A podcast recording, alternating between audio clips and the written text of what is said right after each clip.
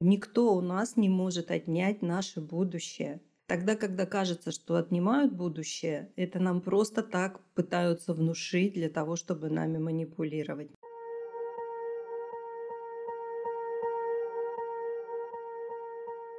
Всем привет! С вами подкаст «Не психуй». Автор контента подкаста – врач-педиатр, психиатр и психотерапевт Психотерапевтической лиги России Марина Витальевна Лазовская – Каждый из нас так или иначе попадал в ловушки привычек, которыми мы закрываем какой-то свой внутренний дефицит. Два бокала вина вместо одного, парочка лишних печенек, проглоченный за вечер и ночь сезон сериала. Знакомо?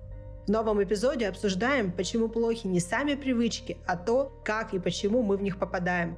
Рассматриваем примеры и узнаем, как это связано с самоконтролем и с гиперконтролем тоже. Вы наверняка уже догадались, что тут не обошлось без алгоритмов. И это действительно так. Весь второй сезон нашего подкаста «Летний лекторий» – это коллекция алгоритмов благополучия. А в новом сезоне мы раскрываем их с новой стороны и показываем, как применять на практике. Алгоритмы универсальны, они описывают явления и помогают поставить их себе на службу. Конечно, если мы знаем, как это работает. Где можно узнать больше? Читайте статью о самоконтроле а в ней пошаговый чекер с вопросами, которые можно задать себе и узнать, как проработать какую-нибудь свою привычку в нашем телеграм-канале «Не психуй». Активная ссылка в описании этого выпуска. Каналы подкаст не дублируют, а дополняют друг друга. Как э, две таких противоположных стороны – это самоконтроль и гиперконтроль. Марина Витальевна, чем сейчас плох гиперконтроль? Хочу дополнить, что сегодня на канале «Мы родители» видео как раз вышло. У нас э, видео выходит на одном канале по средам, на другом по четвергам. Видео про гиперконтроль и самоконтроль, может быть, как раз то одно из, у нас их несколько, которое тоже имеет смысл посмотреть.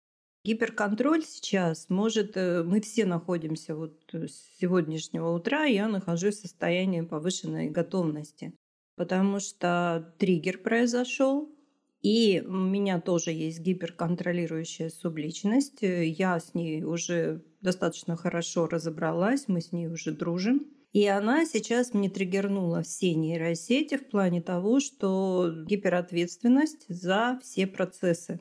Активизировать гиперответственность за все процессы.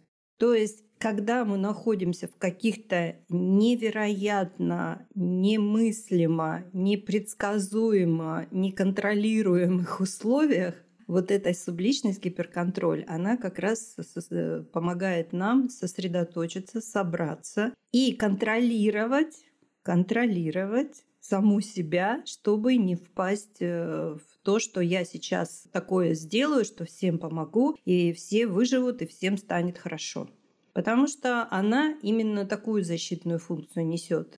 В далеком детстве она защищала ребенка от вот этого чувства растерянности, неуместности, неправильности какой-то, выставляя такую очень активную, очень сценичную, сильную субличность, которая везде все успевала везде всем помогала. Естественно, за счет чего? За счет того, что не обращала внимания на себя, на свои потребности и свои желания. Поэтому, опять же, вот эта статья сегодняшняя начинается с алгоритма «В каждой опасности есть возможность». Сейчас ситуация, безусловно, опасная. Для кого-то она впрямую опасная, для кого-то она косвенно опасная. Но нет никого, для кого бы она не была опасной.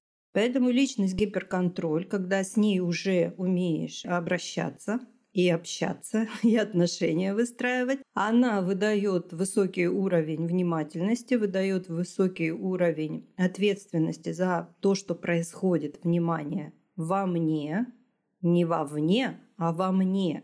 И таким образом она становится самоконтролем. Ведь наш э, главный такая наша парадигма в школе самосоздания мы превращаем боль в силу, дефект в эффект, баг в фичу. То есть мы берем то, что у нас, скажем, не давало нам нормально жить и успешно себя располагать э, и с собой, и с близкими, в социуме, и эту силу превращаем в силу самоконтроля. Этому нужно учиться. Это не происходит по щелчку пальцев. Мне нравится, как говорит один психолог, если бы работало только чтение книг и просмотр видео, все бы были уже нобелевскими лауреатами с накачанными прессами. Ну, у нас вот есть потенциально кандидаты на Нобелевских лауреатов с накачанными прессами. Это наши ученики и выпускники. Вот, например, нам пишет э, «Я растождествляюсь, пью воду и двигаюсь, не могу действовать и поэтому стараюсь не думать о проблеме. Контакт-отход – мой самый верный друг в последние годы. Держу равновесие благодаря ему. Утром делаю аудит плюс, делаю с семьей, сегодня был хороший день. Да, и, конечно, в каждой опасности есть возможность. Сейчас особенно. Смотрите. Видите, вот так вот в нескольких предложениях человек нам рассказал, как он работает с собой и как он выстраивает себя, несмотря ни на что. Никто у нас не может отнять наше будущее. Тогда, когда кажется, что отнимают будущее, это нам просто так пытаются внушить для того, чтобы нами манипулировать. Никто у нас не может отнять наше будущее. Один простой пример, который знают все. Великий психолог Виктор Франкл, который пережил концлагерь. И самые лучшие, как он потом говорил, самые лучшие свои идеи, которые он потом воплощал в методике, ему пришли, когда он лежал на нарах, думая, что в любой момент его могут убить. В любой момент. Поэтому в каждой опасности есть возможность, а в той опасности, которая сейчас э, вошла в контакт с нами, для нас для всех нас есть возможность собраться, сконцентрироваться и помня, что никто не может у нас отнять наше будущее, делать так, чтобы устанавливать мир, начиная от своей головы и души и заканчивая ближайшим окружением. Это реально, это возможно.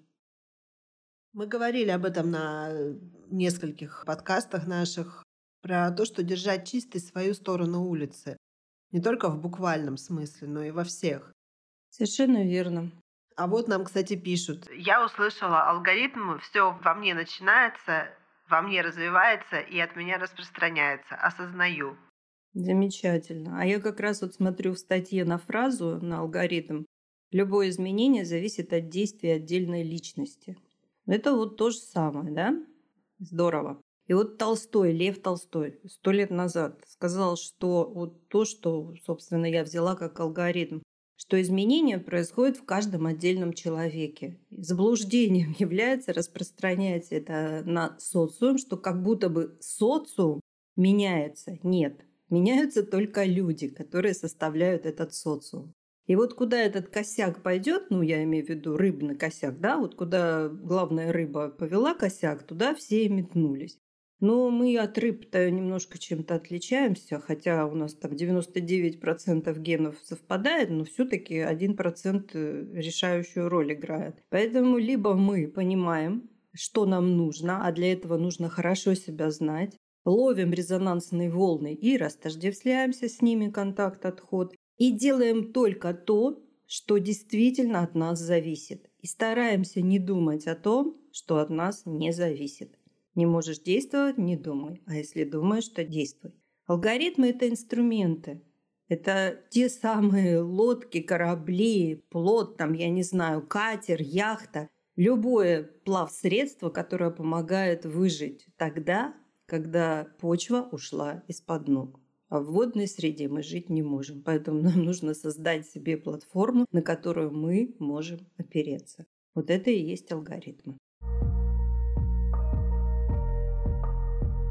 Магазин возможностей – это подборка инструментов школы самосоздания, созданных на научной основе с учетом знания и понимания алгоритмов жизни. Каждый инструмент – это устойчивая инвестиция в изменчивом мире. Они не портятся и не устаревают. Инструменты качественны, эффективны, уникальны и долговечны.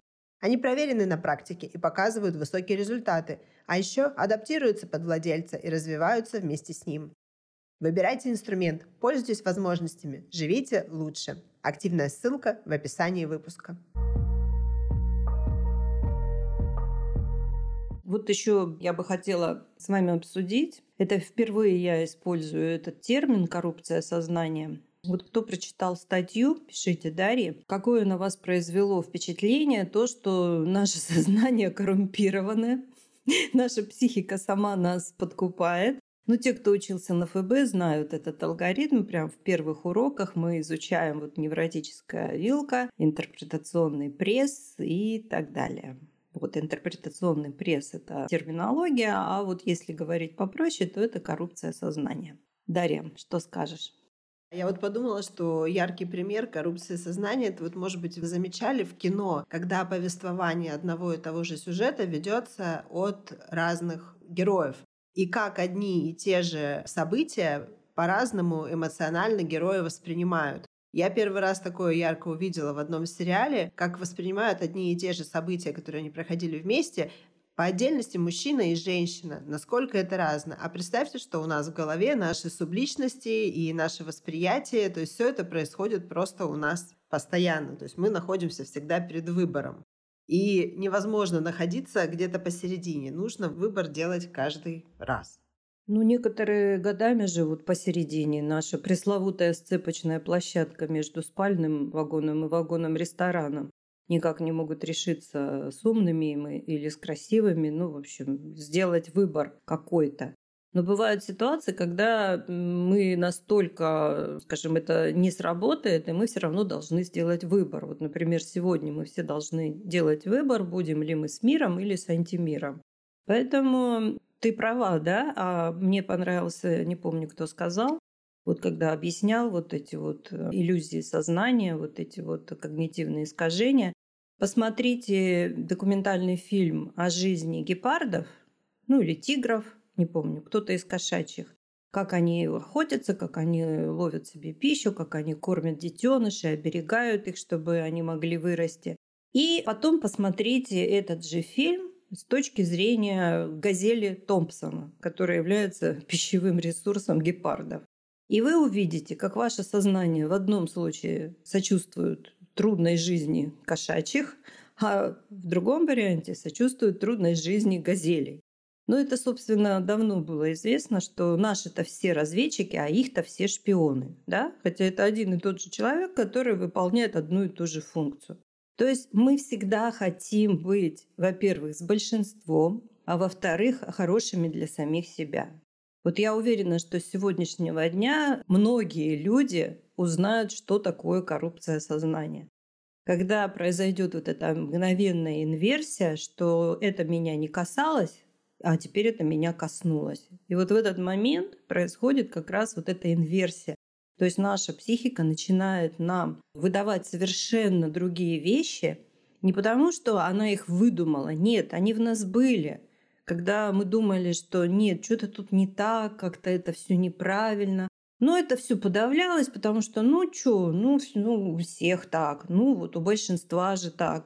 Они эти мысли подавлялись. А когда происходят вот такие какие-то шокирующие моменты, хоть в глобальном смысле, хоть в личном плане, психика начинает из запасников доставать вот эти мысли, вот эти понятия, говорить так, так, так, это я же всегда так думал. Я же всегда так и думал.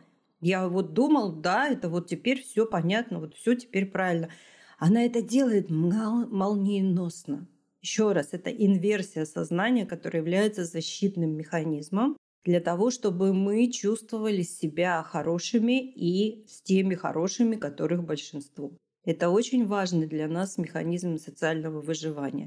Поэтому не надо бояться, не нужно думать, что с вами что-то не так, если вы вот до сегодняшнего дня думали одно, а потом стали думать другое.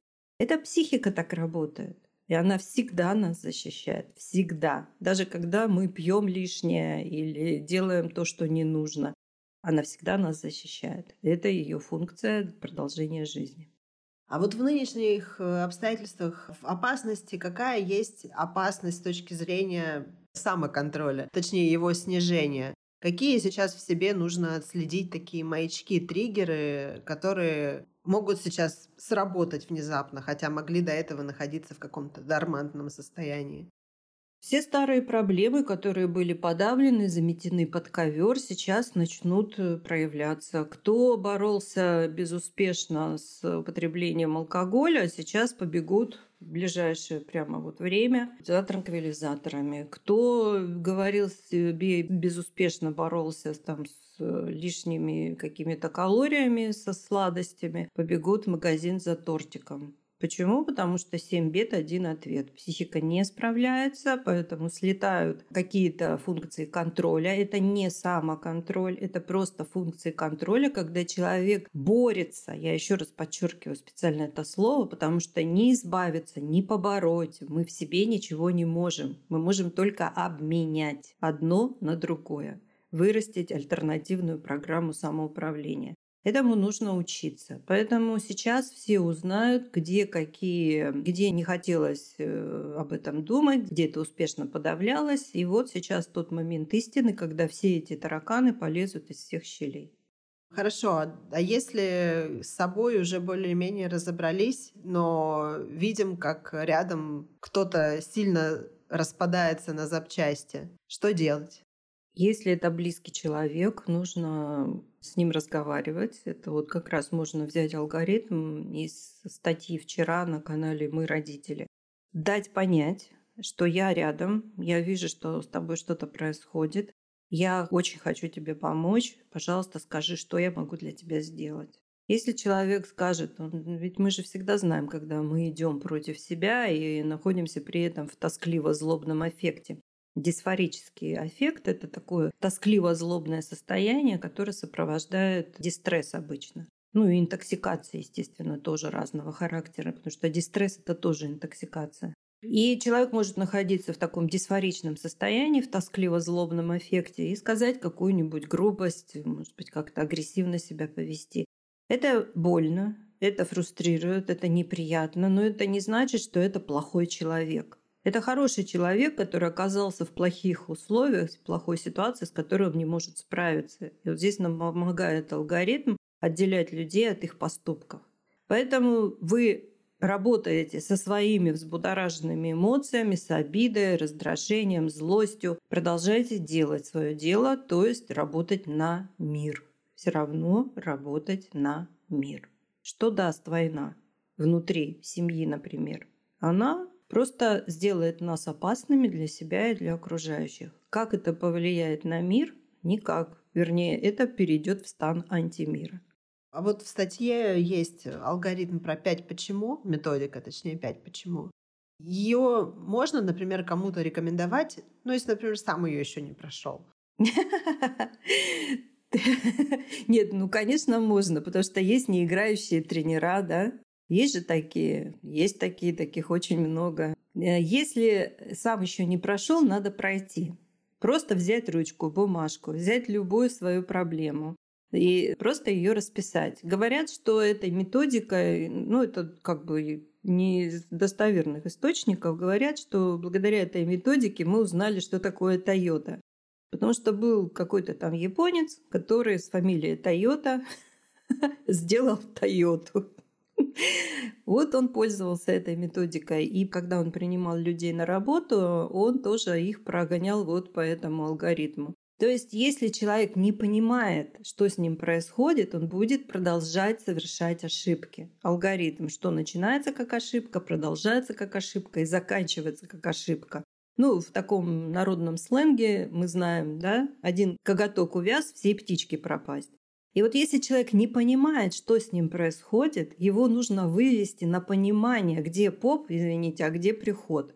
Для чего мы себя изучаем? Вот как раз, чтобы быстрее выходить на то, что же на самом деле меня будоражит, злит, расстраивает, пугает. Почему я делаю то, что от чего мне становится только хуже. И вот для этого существует, это не я придумала, это существует вот такая вот методика «пять почему». Отличнейшим образом работает.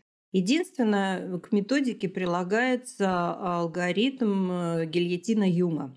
Гильотина Юма, я уже где-то о ней говорила, это отсекающее невежество. Что-то мы сделали, о чем-то мы узнали, вывели где-то себя на чистую воду, и в этот момент все, наше невежество осталось в прошлом, оно отсечено. Потому что если мы уже знаем, что мы действуем себе во вред, но никак не хотим с этим работать, у нас начинают накапливаться уже счета не на оплату, а на расплату.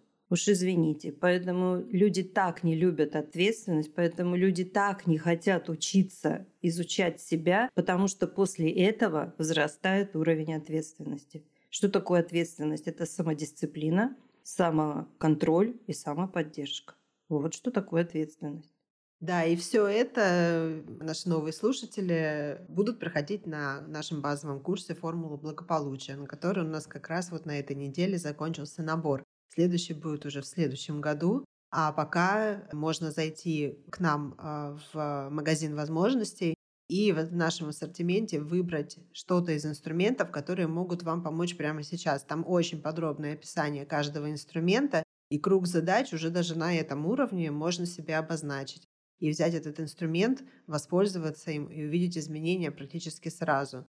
Вот вы пока говорили, Марина Витальевна, я еще подумала, что незнание законов не освобождает от ответственности, а если уже знаешь, то тут уже без вариантов.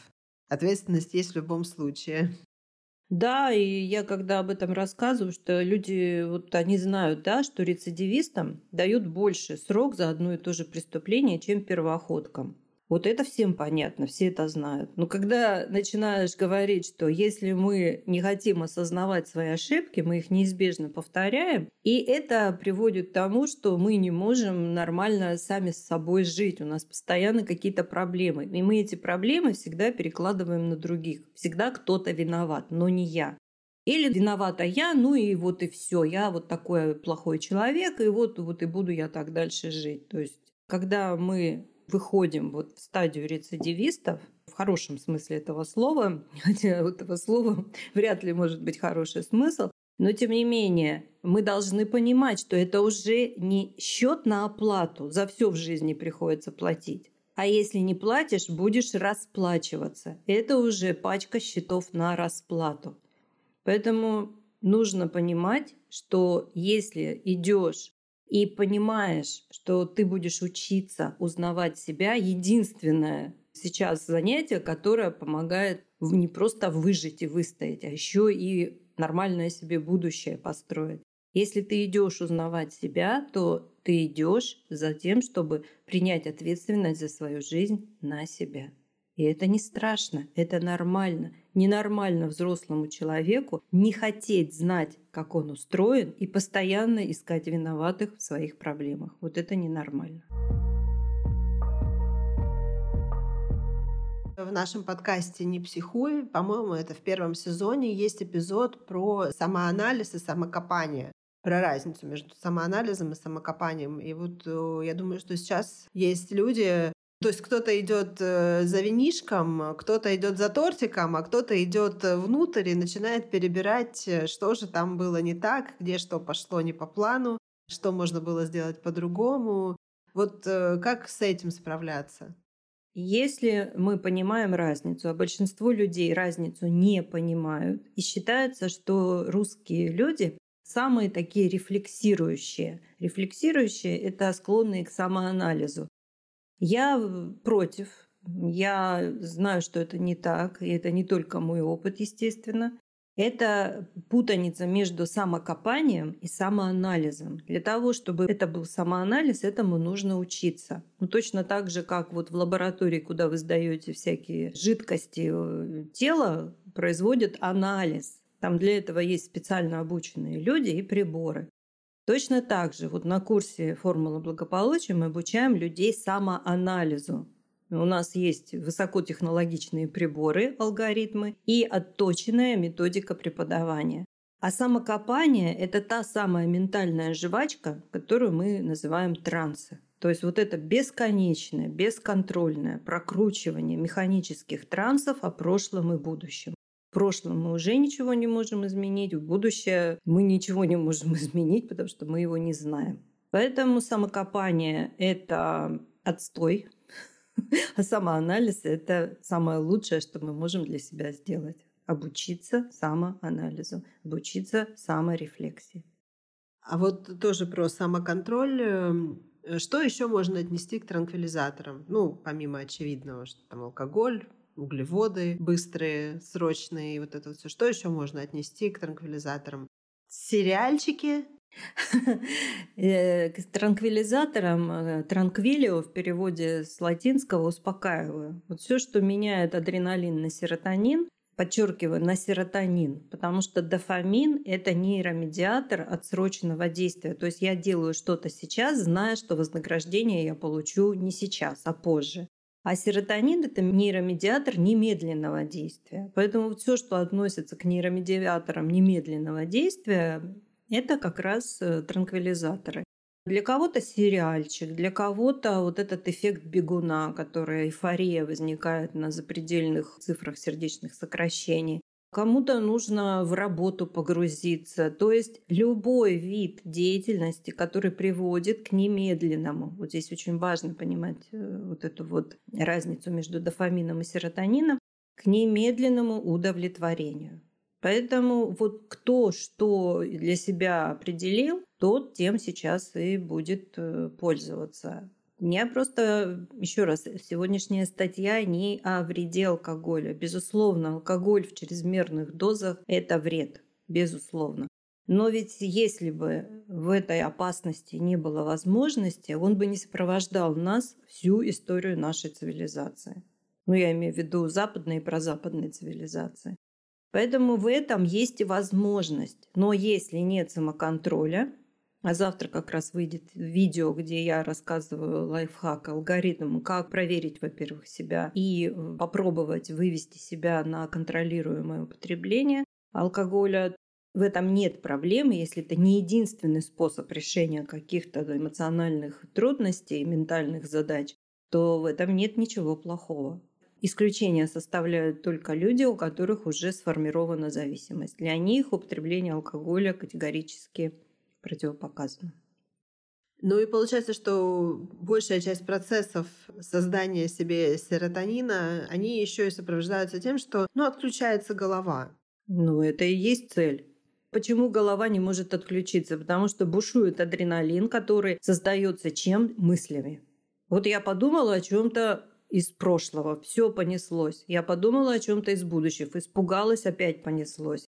Ведь гормоны – это определяющие, собственно, дирижеры нашей жизни. Их не просто же так называют. И если мы понимаем, как и что в нас работает, мы можем это отчасти, отчасти, подчеркиваю, регулировать. Мы можем это сделать, но тогда нам нужно полное понимание, как это работает. Опять же, пресловутый пример. Если нам не рассказали, для чего утюг, мы можем, в принципе, на нем поджаривать хлеб, а в тостер запихнуть брюки, чтобы они прогладились. Поэтому, если мы не знаем, как что работает, мы не можем этим эффективно управлять. А что такое самопознание? Это и есть инженеринг, внутренний инженеринг, чтобы узнать, как и что в нас работает. Еще раз, ведь люди, которые слушают меня, нас, уже в течение полутора лет практически. При этом вот сейчас у нас на канале 10 818 человек. Я не буду говорить, сколько у нас поступило в этом году, потому что пока что у нас еще процесс не завершился. Но к нам поступают каждый год. Мы, во-первых, не берем больше 20 человек, но в среднем поступает 15 человек. Почему? Потому что остальные люди, которые хотели бы это сделать, они этого не делают, потому что они боятся ответственности.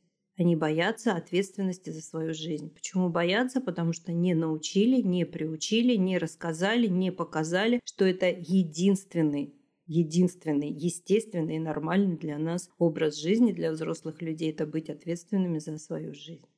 Но это пугает.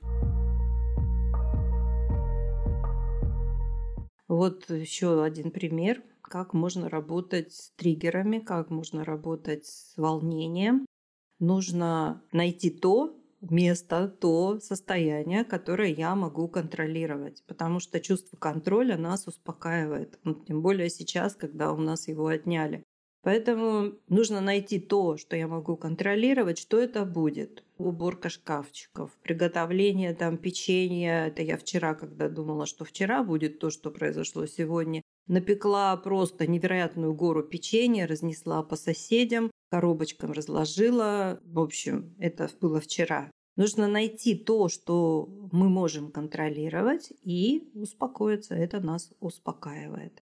Поэтому, дорогие друзья, у каждого из вас есть какая-то сильная ваша часть, которая ждет, когда вы ею воспользуетесь. Создайте для себя условия, при которых вы сможете в большей степени контролировать то, что вы делаете, и старайтесь контролировать то, что происходит у вас в психике. И тогда мы все справимся, мы уже справляемся. Раз мы все еще выходим в эфир, и мы все еще хотим узнать что-то о себе, мы справляемся. И сегодня, в День мира, Международный день мира, я желаю всем мира. Пусть мир будет в душе, пусть мир будет в голове, пусть мир будет в семьях, а с остальным мы справимся. Благодарю вас за внимание, я вас очень ценю. Даша, благодарю тебя за модерацию, опыт в этот сложный для всех для нас день. Друзья, мы справляемся. Спасибо, друзья, что были сегодня с нами. До новых встреч. Спасибо, Марина Витальевна, за, за то, что помогли нам и мне восстановить серотониновые и дофаминовые цепочки. До встречи. До встречи. Всего вам доброго. Берегите себя и будьте здоровы. Подписывайтесь на нас на удобных вам подкаст-платформах. Ставьте сердечки и звезды, пишите комментарии. Так о нашем проекте узнает еще больше человек, а значит людей, которые понимают друг друга, тоже станет больше.